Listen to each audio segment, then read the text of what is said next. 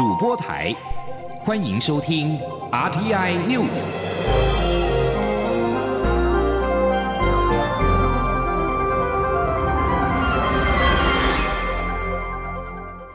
听众朋友您好，欢迎收听这节央广主播台提供给您的 RTI News，我是张顺祥。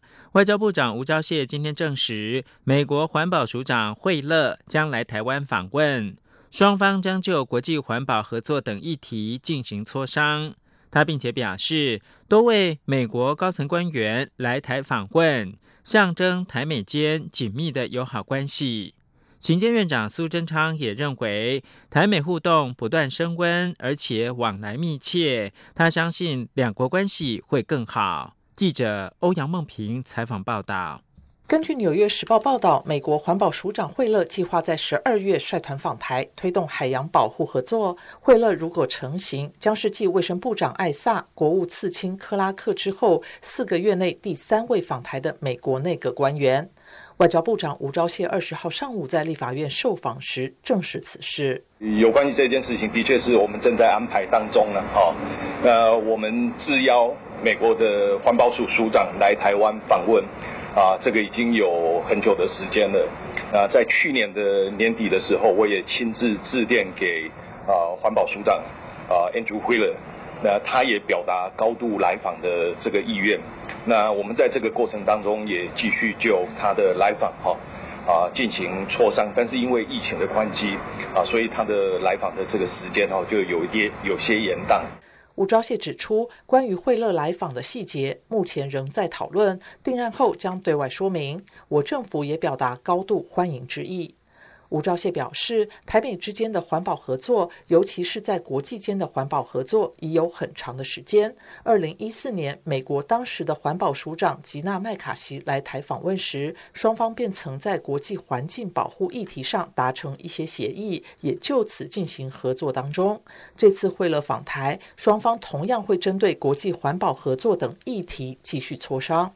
吴钊燮指出，过去这段时间，许多美国高层官员来台访问，象征台美间紧密的友好关系。他相信国人会因此感到振奋。行政院长苏贞昌二十号上午在立法院受访时，也对此表示，台美互动一直升温且往来密切。美国环保署长应吴钊燮之邀来台讨论环保议题的国际合作，他不但乐见，也相信两国的关系会更好。中央广播电台记者欧阳梦平在台北采访报道。根据《纽约时报》十九号报道，惠勒预计在十二月五号当周率团访台，停留三天。惠勒将是近三个多月来第三位访台的美国高级官员，也是魁违六年多来第二位造访台湾的美国环保署长。而对于美国环保署长惠勒将访台，总统府发言人张敦涵今天上午表示，台美两国各层级与各领域的互动交流，一直是双方长期以来共同努力的目标。对于美国高层官员访台，我方表达欢迎之意，双方也持续就本案进行沟通。若有相关的进展或者是定案，将由外交部适时的对外宣布。张敦涵表示，从今年以来，美国卫生部长阿扎尔以及国务次卿克拉克相继访台，具体落实美国跨党派在二零一八年一致通过的台湾旅行法。F 十六战机失联，有中共的网军散播假消息，指失联的飞官投诚并降落厦门机场。行政院长苏贞昌今天严厉谴责假消息荒谬又不人道。国防部长严德发也说，中共网军散播谣言是非常卑劣的行为，完全是自欺欺人、自我陶醉。严德发并强调，中共的谣传是无稽之谈，只会加深我国军抗敌的意志、爱国的情操。记者刘玉秋报道。F 十六战机十七号失联，目前正搜索中，却有中共网军散播假讯息，指失联的飞官蒋正治投诚并降落厦门机场。对此，行政院长苏贞昌二十号在立法院受访时，严厉谴责中共散播这种假消息，是既荒谬又不人道。而国防部长严德发受访时也批评中共网军散播这些谣言非常卑劣，这完全是自欺欺人、自我陶醉。一个欺骗大众的一个一个谣言，那么我们也做了驳斥。中共的网络上的谣传，我们认为这是无稽之谈，只会加深我们国军抗敌的意志、爱国的情操。严德发并转述非官蒋正治妻子的心声，指出蒋太太非常愤慨，也为先生抱不平。蒋太太说，他先生是英雄，他以先生为荣。他先生也曾告诉他，要他以非官的太太为荣。另外，针对 F 十六战机的搜寻进度。严德发说，军方委托的民间打捞公司到达花莲外海目标区现场，针对海军猎雷舰先前探测到的九个音频讯号，已完成七个航线初步音频探测。二十号上午会再把剩下的两处完成，待九处音频讯号都完成探测后，所有专家会再召开分析研讨会，把音频讯号做比对，比对后还会做进一步的水下探测，搜寻工作会持续，希望尽快找。找到战机与蒋正治。至于有蓝营立委指控中科院改制行政法人后弊端丛生，有先生在中科院上班，太太在外面做军火供应商，军火商经常出入中科院。对此，严德发也予以澄清，强调军方建案的程序与机制完全是由参谋本部发起，而参谋本部对于联合战力的规划都是依照敌情威胁、作战需求与国防财力来评估。并定定优先顺序，再依国防预算获得来做，完全是按照国军自己的机制、步骤与程序来完成建干，没有所谓军火商的平台。中广电台记者刘秋采访报道。近年来，台湾的性别意识抬头，但是现行的跨性别者若想变更身份证的性别，必须先进行性别重置手术，摘除原生性器官，遭到质疑违反人权。台湾伴侣权益推动联盟律师团召集人许秀文今天表示，伴侣盟将发起全台湾首起的司法诉讼，要求取消变更性别需强制手术的规定。若诉讼败诉，就将申请释宪。央广记者刘品希报道。现今跨性别者如果想要变更法律性别，往往会遭到户政事务所以行政命令规定拒绝。根据内政部的函示，当事人必须出具两张精神科医师鉴定诊断书，并完成摘除性腺器官的手术证明，等于是强制跨性别者必须动手术才能变更身份证性别。这项限制过去十多年来遭受性别跟人权团体强烈批评，违反人权。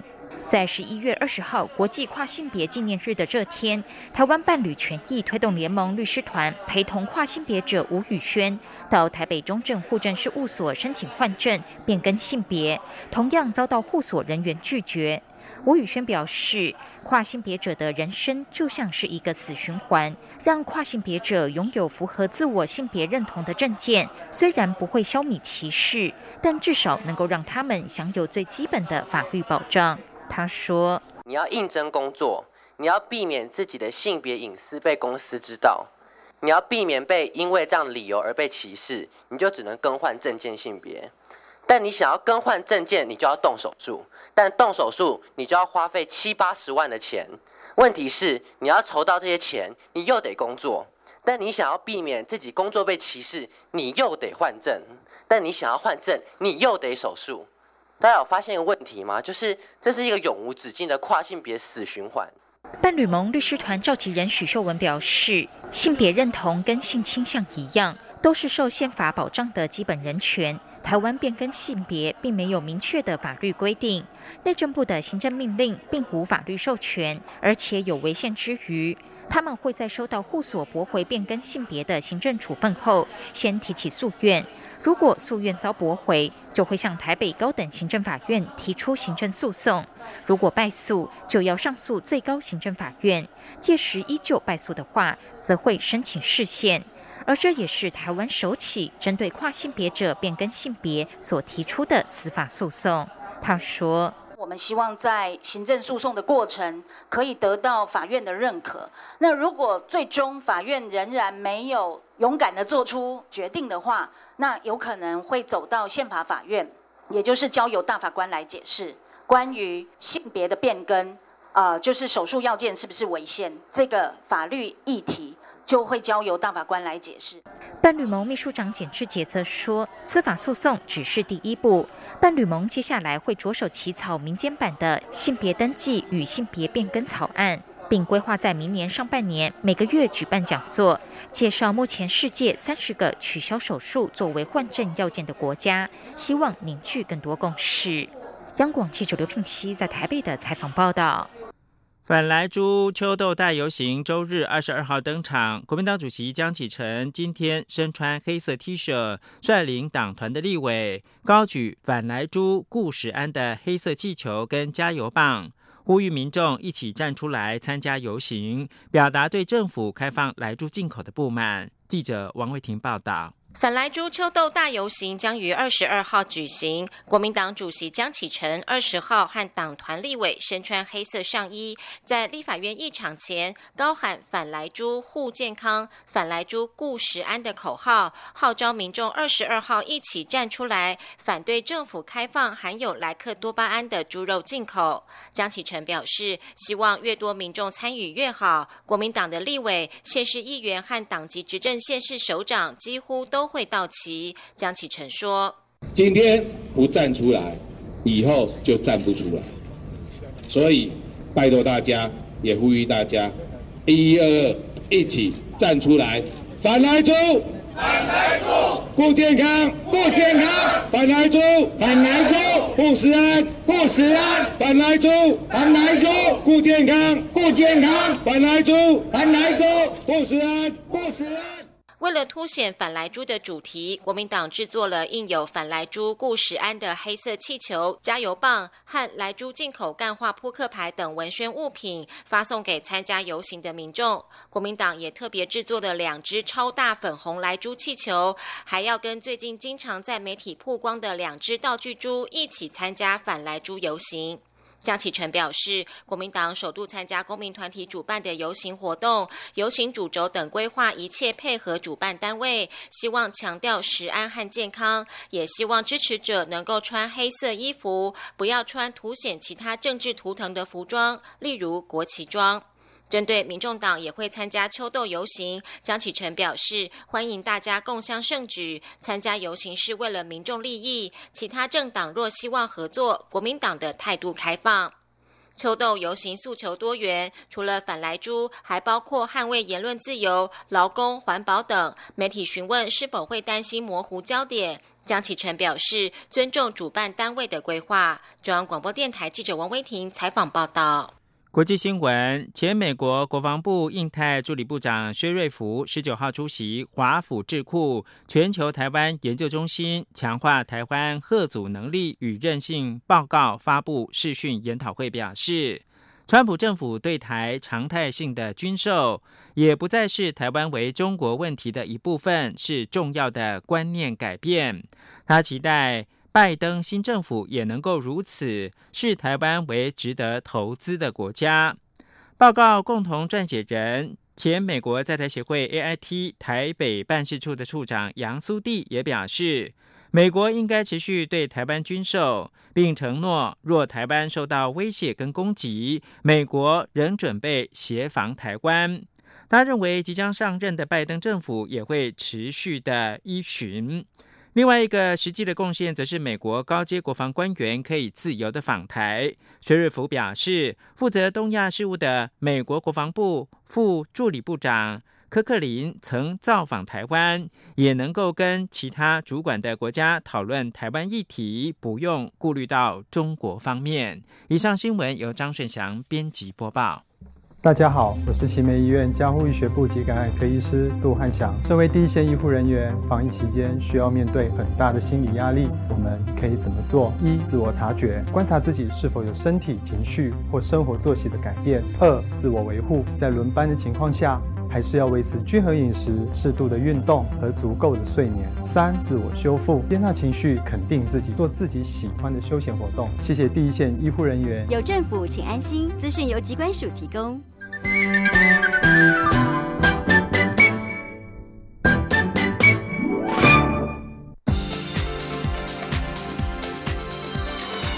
这里是中央广播电台台湾之音，欢迎继续收听新闻。欢迎继续收听新闻，我是陈怡君。全民健保连续四年收支失衡，全民健康保险会今天将讨论明年健保费率的调整方案。对于健保费率调整是否势在必行，行政院长苏贞昌今天表示，健保费率一直都有机制运作，但政府会就民生、疫情及健保制度的永续存在多方考量。记者刘玉秋的报道。全民健保连续四年收支失衡，安全准备金明年将低于一点五个月安全水位，依法必须调整健保费率。而全民健康保险会二十号讨论费率调整方案，目前传出有三个版本，未来费率极可能高于百分之五。月薪新台币四万元的劳工，每个月健保费至少将增加五十八元，雇主与政府负担也将加重。但最后的调整方案将由行政院决定。对于健健保费率调整是否势在必行？行政院长苏贞昌二十号在立法院受访时表示，政府会多方考量。健保汇率一直有机制运作，但我们都会整个考量民生、疫情、健保制度的永续存在。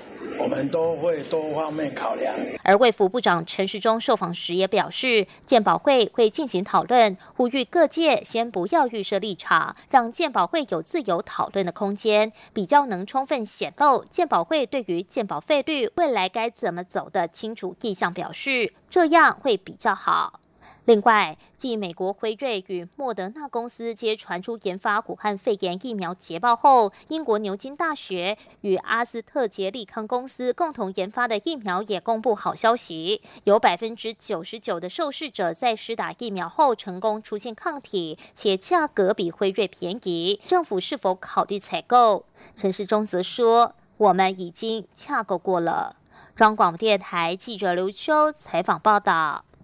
政府因为开放来猪进口引发在野党的强力抗争，近来又因为行政院发言人陷入了牛肉面食言风波而请辞下台等政治事件的冲击不断。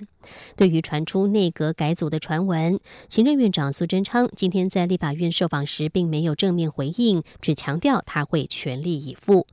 另外，对于中国拟列台独顽固分子名单，将苏贞昌列入名单之后，中国官媒《中人民日报》海外版更是直接报道苏贞昌恶贯满盈，难逃历史审判。对此，苏贞昌表示，他得到蔡英文总统的信任，能够为台湾这个国家做事，守护台湾人民，努力福国利民，是他莫大的荣幸，一定要做好。如果因此中国要说什么，他都坦然以对。创业并不是年轻人的专利。为了帮助有心进入加盟创业的银发族，劳动部劳动力发展署与八十年老店雾涛池上饭包携手合作，进行以训代创的计划，让有意愿加盟的民众实际进入企业中参与工作，进而评估是否适合创业。而在培训期间，还有薪水可领。记者杨文军的报道。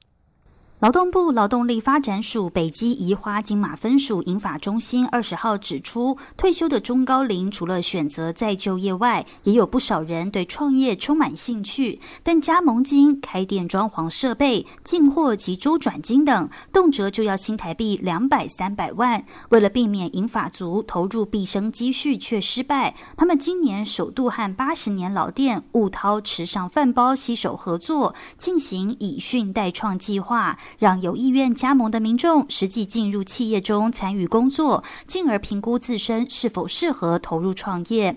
银法中心主任于爱军指出，为期八周的培训期间，雾涛比照正职员工待遇给薪是相当难能可贵。当民众实际走入门市进行现场操作，可以更全方面的了解店家的营运模式，进而审慎评估投入创业的可能性。他说：“最主要就是希望说，在你还没有把钱投进去之前，你先来了解这家公司，甚至你来了解如何经营。”一个门市这样子，等他们了解了以后，经过四十天的了解以后，你再决定要不要成为加盟主。据了解，总共有十七位民众参与培训，最后只有一位决定成为正职员工，并未有人决定创业。北极移花金马分署分署长林仁昭受访时也指出，创业其实还是有蛮大风险，必须要有一股傻劲跟一定的坚持才能成功。若银法族后续真的想投入创业，也可以寻劳动部创业凤凰管道做更周全的规划。中央广播电台记者杨文君台北采访报道。第五十七届金马奖即将在明天揭晓，本届金马影后花落谁家？外界也相当看好台湾资深演员陈淑芳。她在《孤味》当中饰演一名独自抚养三个女儿长大的坚强女性，几乎是台湾传统女性的写照，也是问鼎金马影后宝座的大热门。不过，华裔演员白灵与影后桂纶镁也不可小觑。记者江昭伦的报道。本届金马影后之争，多数人看好陈淑芳。陈淑芳在《孤味》一片中饰演从路边卖虾卷一路开到餐厅，独自一人抚养三个小孩长大的传统女性玉秀，却在七十大寿中突然传来失联已久的丈夫死讯，还得面对陪伴丈夫晚年的女性出现。我咧拍表死啦，赶紧一个还是前很大汉，刷去输了一个。二十担唔捌跟你新联络的老爸。今年八十二岁的陈淑芳毫无保留将自己从影六十年来的演戏经验扛起这个可以说为她量身打造的角色。无论是面对女儿、孙女，或是面对情敌，说话语气、眼神时而坚毅，时而心酸，打动观众的心。很多人也因为顾魏被陈淑芳圈粉，不止问鼎金马影后宝座几率极高，观众也相当期待。陈淑芳说：“这是真人真事改编出来的。”一讲到真人真实改编了，我就怕了七分了，因为本人的后代都还在。每天要出发拍戏的时候，我总是说：“阿妈，你要保佑我，要演得像，要演得成功哦。”华裔演员白灵在陈果的新片《堕胎师》中饰演一名黑市堕胎师，她自认是帮无助年轻女子解决人生负担，却被自己的女儿视为践踏生命，引来母女冲突。白灵以狂放演技贯穿全片，表现同样精彩。小姐，有什么事吗？把腿还给我！这只腿做的比我先生的腿还像我先生的腿。曾以女朋友、男朋友首度摘下金马影后的桂纶镁，今年又以腿一片入围最佳女主角。她在片中饰演一名在老公过世后死命想找回老公截肢后被遗弃的腿。有点病态、歇斯底里又有幽默喜感的角色，可说完全颠覆过往外界对桂纶镁的印象。能否二度丰厚，就看评审口味。桂纶镁说：“我其实想象的是，很多传统女性可能被压抑许久，然后遇到一些事情的时候会歇斯底里，或者是突然间理智线就断掉。我觉得在找腿的过程里，就是有一个执念，你一定要达到。”然后碰到一些关卡的时候，你那个理智线就会断掉，就会有消薄的状况出现。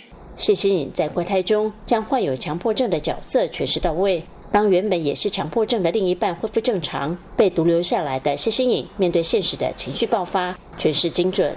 至于首度入围就角逐金马影后的李佩瑜，在《消失的情人节》中饰演一名邮局柜员，演技自然，但面对其他丰富演戏经验的前辈，入围已经是一种肯定。中午面台记张周伦台北采访报道。继续来关心周末的天气状况。中央气象局表示，今天有一道锋面掠过台湾北部海面，紧接着东北风南下，因此北台湾将从今天午后暂时挥别艳阳高照的秋老虎，迎接另外一波长达六天的湿凉天。至于中南部，则是没有受到影响。值得注意的是，在封面接力东北风的影响之下，今天晚间到明天上午，东北部沿海地区要防范可能有大雨或豪雨的发生。记者吴丽君的报道。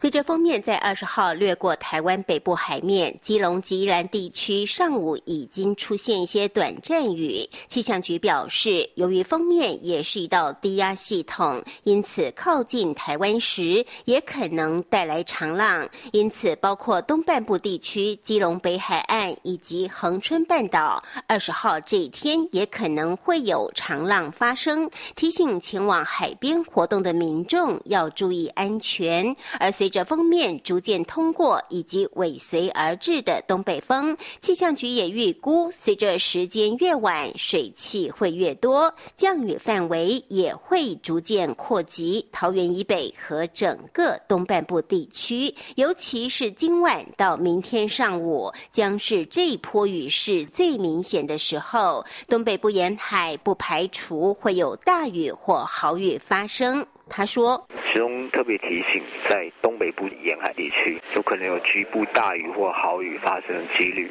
那这样的状况，从今天晚上开始，一直持续到明天一整天，尤其是明天上半天这段期间，降雨讯号是最明显的。像是基隆东北角到宜兰、花莲北侧，可能也要稍微注意。虽然这一波雨势到二十二号就会稍微趋缓，不过二十三号到二十五号，东北风又会再。”度增强，东半部的雨势也会转趋明显。研判要到二十六号，东北风才会减弱，降雨也会逐渐趋缓，只剩东半部及大台北山区还有些局部短暂雨，其他地区则是晴到多云的好天气。而未来一周，除了中南部处在背风面，天气不受影响，高温依旧上看摄氏二十八到三十。十度，低温则是二十三度外，北台湾则是从二十号的高温二十八九度逐日下滑，周末二十六度，下周一到下周三只有二十五度，低温则是二十到二十一度，整天都是微雨偏凉的天气，早出晚归最好注意添加衣物。中央广播电台记者吴丽君在台北采访报道。外电消息，社群媒体龙头脸书十九号首度披露平台上的仇恨言论数量估算，表示在第三季看到每一万则的内容就有十到十一则含有仇恨言论。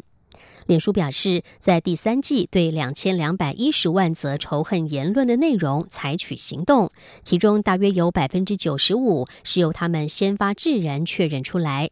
相较之下，第二季则是两千两百五十万则。脸书对于采取行动的定义是删除内容、加注警示、让账号失效，或者是升级到外部机构。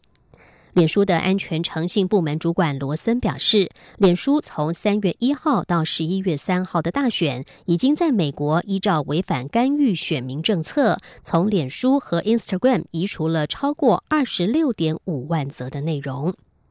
另外，脸书近来也面临了各国政府对内容政策越来越升高的压力，像是越南政府就要求脸书针对平台上更多的政治内容进行审查，还威胁会关闭脸书。欧洲联盟执委会主席范德赖恩十九号表示，欧盟渴望在年底之前核准辉瑞与 BioTech 生技以及莫德纳这两支目前正在测试当中的 COVID-19 疫苗。范德赖恩说：“如果目前所有的程序没有问题的话，欧盟药品管理局 （EMA） 渴望最快在十二月下半月给予有条件的行销授权。”美国制药巨擘辉瑞和德国生技公司 （Bartech） 表示，他们合作研发的疫苗已经取得临床实验成功，并将数据交给了 EMA。而美国生技业者莫德纳也说，他们的实验性疫苗取得百分之九十五的预防效力。